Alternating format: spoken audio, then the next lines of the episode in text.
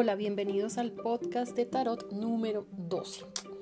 Soy Alexandra Martinelli y en esta ocasión les voy a hablar sobre una pregunta que me han hecho, pues, la verdad, bastante seguido. Para usar las cartas, ustedes usan los arcanos mayores o la baraja completa.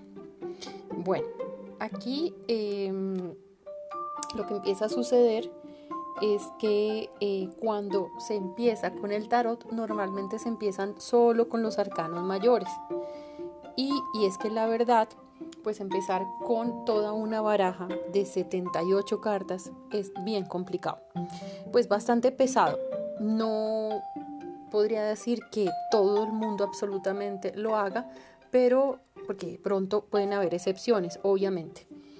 Em, aquí, em, cuando se empiezan con los arcanos mayores, después de un tiempo, lo más probable es que eh, ya necesites eh, pasar a otro nivel y que sería el indicador para decirte que pasaras a otro nivel. Pues que en las lecturas ya sientes que estás haciendo las cosas como de forma repetitiva, que la información es como la misma y que pues necesitas afinarte un poco más. Em, entonces te falta, perdón, te falta información y em, empiezas entonces a mirar un poco los arcanos menores. Ahí es cuando empezamos otra vez, como si empezáramos una segunda parte del proceso. Probablemente te sirva saber cómo eh, empezaste con los mayores, cómo te fue fácil el aprendizaje, porque pues aquí realmente también hay que tener mucha paciencia. Recordemos que son cuatro palos y eh, desde la a la carta 10 más los, los otros cuatro de la corte. Entonces, pues siempre 14 por 4 siempre nos da como bastantico, como 56 si no estoy mal. Entonces, em, listo digamos que empezamos a estudiar las cartas, que empezamos a tener de nuevo una, pues una relación con ellas y ah, también puede surgir otra duda. Y aquí esto es muy típico. Cuando se empieza, pues normalmente se empieza con el tarot que más, pues, que más nos gusta, que nos llama la atención, ¿verdad?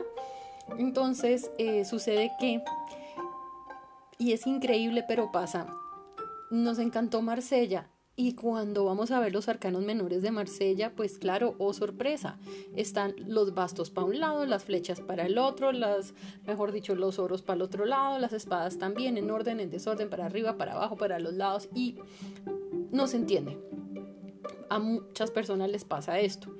Otras personas que tienen pues ya su mediunidad, que tienen su, qué sé yo, su videncia, clarividencia, lo que sea, pues no importa. O sea, ellos pueden coger unas cartas de tarot, pueden coger unas piedras, pueden coger lo que sea que a ellos los conecte y pues les va a servir. Pero en los casos de, el, de unas personas normalitas que tienen una gran pasión por el tarot, que tenemos y que tenemos alguna intuición, digámoslo así, pues nos toca empezar de ceros. Pero aquí lo importante y lo que realmente quiero pues sugerir es que em, pues primero no, se empieza por el libro, primero se empieza es a mirar las imágenes.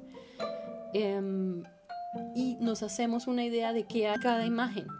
Em, yo tengo en, el, en alguno de mis redes, en, el, en el blog, eh, van a encontrar unas guías y haré un post sobre esto, un podcast sobre esto, sobre qué empezarse a preguntar, qué, cómo empezarse a relacionar con las cartas. Y eh, uno de los primeros trucos es justamente escribir una palabra con la que relaciones cada una de las cartas. Buscar cuáles te gustan, cuáles no te gustan, empezar como cuando hay una relación de amistad con las cartas. Bueno, luego ya sí podemos ir a confrontar los libros. Libros hay muchísimos. También haré otro podcast para sugerir algunos libros. La verdad es que hay mucho, mucho, mucho. Em, y pues digamos que hay que ojear el que más, más llame la atención. Pero no para tragárselo entero, para quedarse con lo básico. ¿Por qué?